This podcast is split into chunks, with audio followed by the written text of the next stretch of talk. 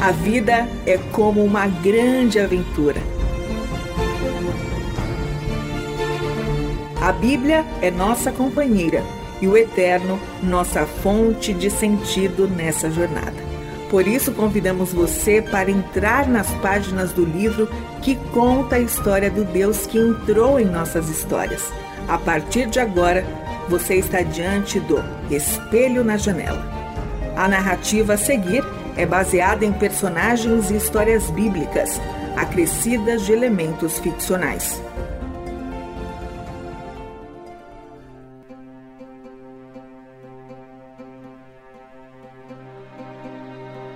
Essa não é uma história fácil de contar. Ainda na época em que ocorreu, gerou todo tipo de zombaria e escárnio. É assim, normalmente, que o mundo surdo trata aquele que diz ouvir conselhos da parte do Eterno. Outro ponto a ser mencionado é que ficamos desconfortáveis com histórias que não sabemos explicar ou que nos geram incerteza se de fato ocorreram. Mas o convite é para que você ouça a sabedoria divina. Deixe que o Eterno te tome pela mão e o conduza para dentro da história dele. Tudo se passou dez gerações após Adão, quando a terra já estava repleta de perversidade. E os seres criados à semelhança de Deus, ao escolherem caminhar de costas para o eterno, se desumanizaram. A morte e a maldade eram a tônica da vida sobre a terra e a natureza padecia por conta da impiedade. É nesse tempo que nasce Noé, o primeiro a vir ao mundo após a morte de Adão, já que naquela época era normal as pessoas viverem tempo suficiente para verem muitas gerações se formarem após a sua.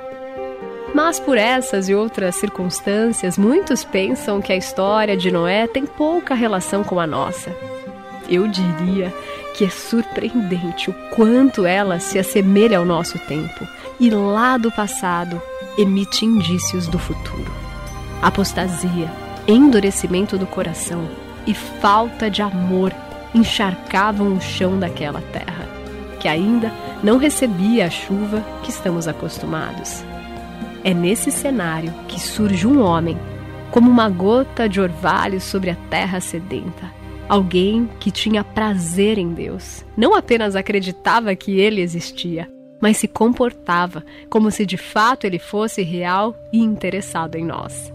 Como um elo entre as narrativas incompletas das primeiras gerações da humanidade, Noé exerce esse papel de ligar o começo com o todo, o início às biografias mais detalhadas dos patriarcas de Israel, nossos pais na fé.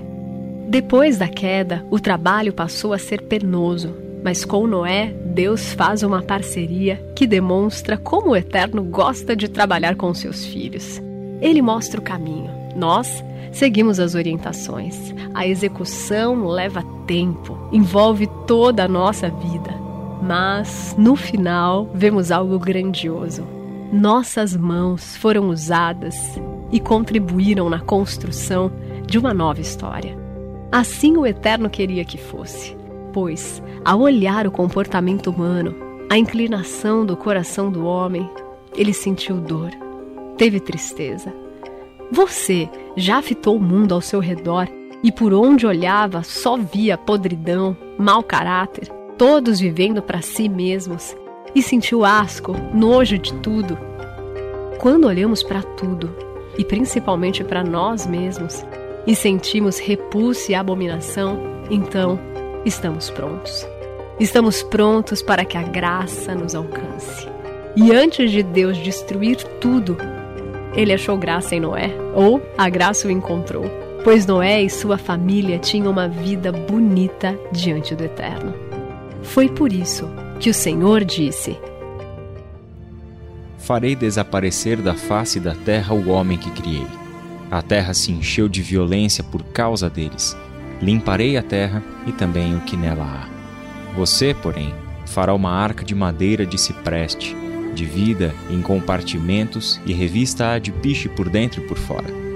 Faça-a com 135 metros de comprimento, 22 metros e meio de largura e 13 metros e meio de altura.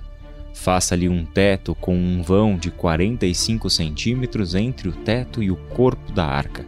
Coloque uma porta lateral na arca e faça um andar superior, um médio e um inferior. Eis que vou trazer águas sobre a terra, o dilúvio, para destruir debaixo do céu toda criatura que tem fôlego de vida. Tudo o que há na terra perecerá.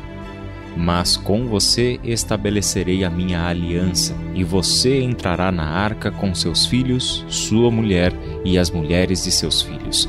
Faça entrar na arca um casal de cada um dos seres vivos, macho e fêmea, para conservá-los vivos com você de cada espécie de ave, de cada espécie de animal grande e de cada espécie de animal pequeno que se move rente ao chão, virá um casal a você para que sejam conservados vivos, e armazene todo tipo de alimento, para que você e eles tenham mantimento.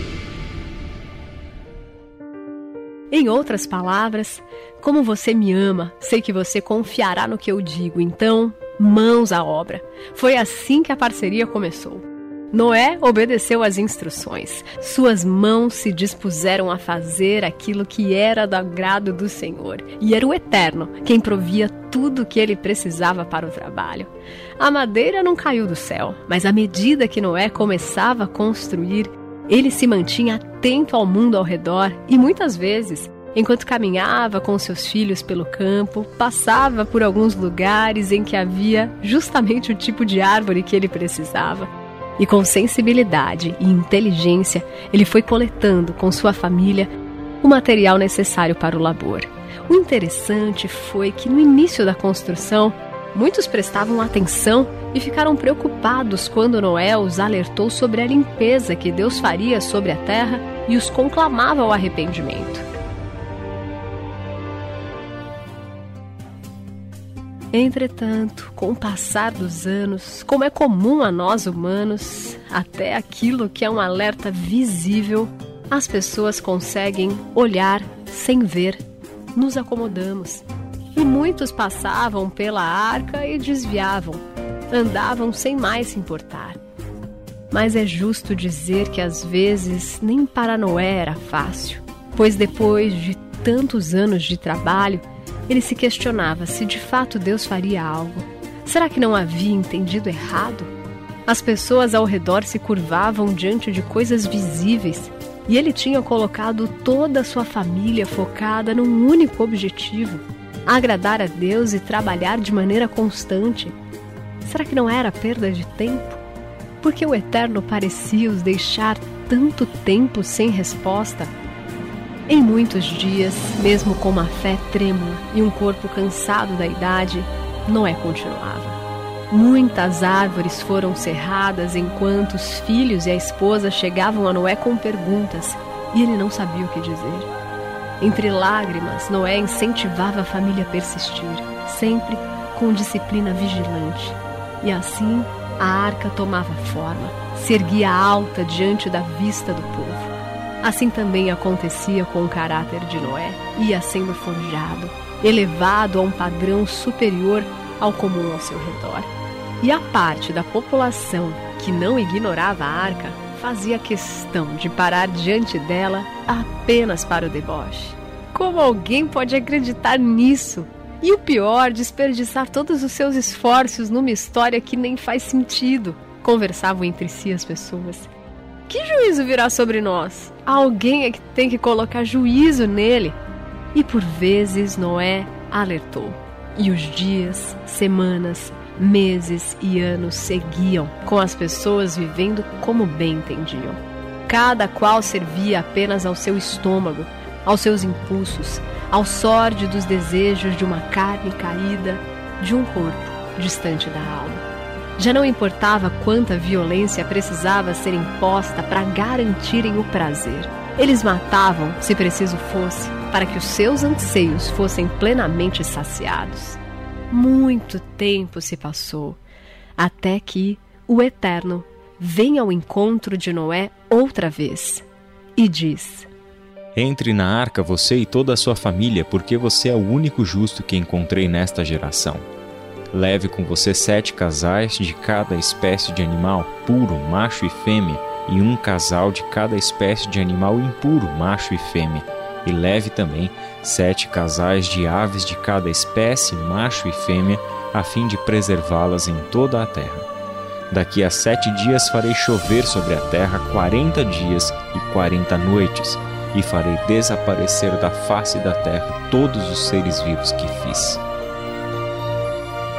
E no tempo perfeito, orientado por Deus, Noé e sua família entraram na arca. Junto com ele subiram seus filhos e as esposas de seus filhos. Quando, de longe, eles começaram a ver os animais se aproximarem, eles já não podiam conter as lágrimas. Havia bichos que eram de outras regiões, com pelagens diferentes e cores diversas, que caminhavam em sua direção e subiam na arca. Jafé ajudava os animais a se posicionarem em seus espaços dentro da grande caixa de madeira. Sem organizava os suprimentos, separava o que os animais comeriam durante os dias que passariam ali dentro e separava o que serviria de provisão para sua família. Cã, sua mãe e as demais esposas davam água aos animais pequenos que precisavam de ajuda e faziam a limpeza de cada um deles. Dentro daquele espaço fechado, muitas sensações se misturavam. Satisfação de saberem que todo aquele trabalho que eles se entregaram por anos tinha cumprido seu objetivo. Nunca foi em vão. Mas provavam também de uma angústia, de uma santa tristeza. O que o Eterno queria era alterar a forma que o povo vivia, envolto em maldade, não exterminá-lo. Mas como convencer quem não quer ser convencido? Como endireitar o coração que de tanto tempo obstinado se petrificou? Durante o período em que ficaram confinados na arca, Noé refletia. Foi tempo suficiente para que a água cobrisse as montanhas e limpasse a terra. E depois, lentamente, começasse a baixar.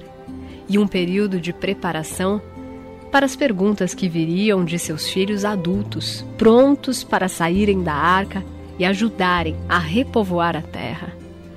Pai, disse Jafé, você nos contava quando éramos pequenos que o vovô Lameque havia lhe dado seu nome dito Noé, pois ele nos confortará do nosso trabalho e do sofrimento das nossas mãos, causados pela terra que Deus amaldiçoou.